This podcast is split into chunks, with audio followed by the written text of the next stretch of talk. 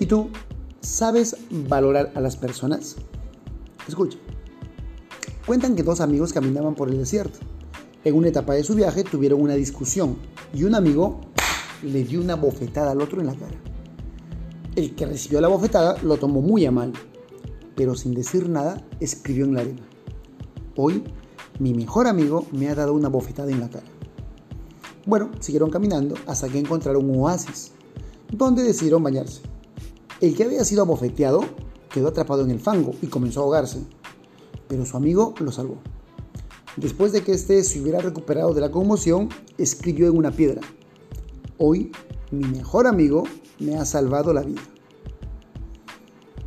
El amigo que abofeteó y salvó a su mejor amigo preguntó, ¿por qué cuando te hice daño escribiste en arena y ahora lo escribes en piedra?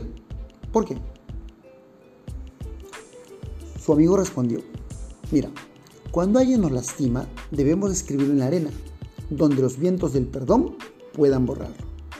Pero cuando alguien hace algo bueno por nosotros, debemos grabarlo en piedra, donde ningún viento pueda borrarlo. Te dejo esta moraleja. No valores las cosas materiales de la vida, sino a las personas que tienes. Piénsalo.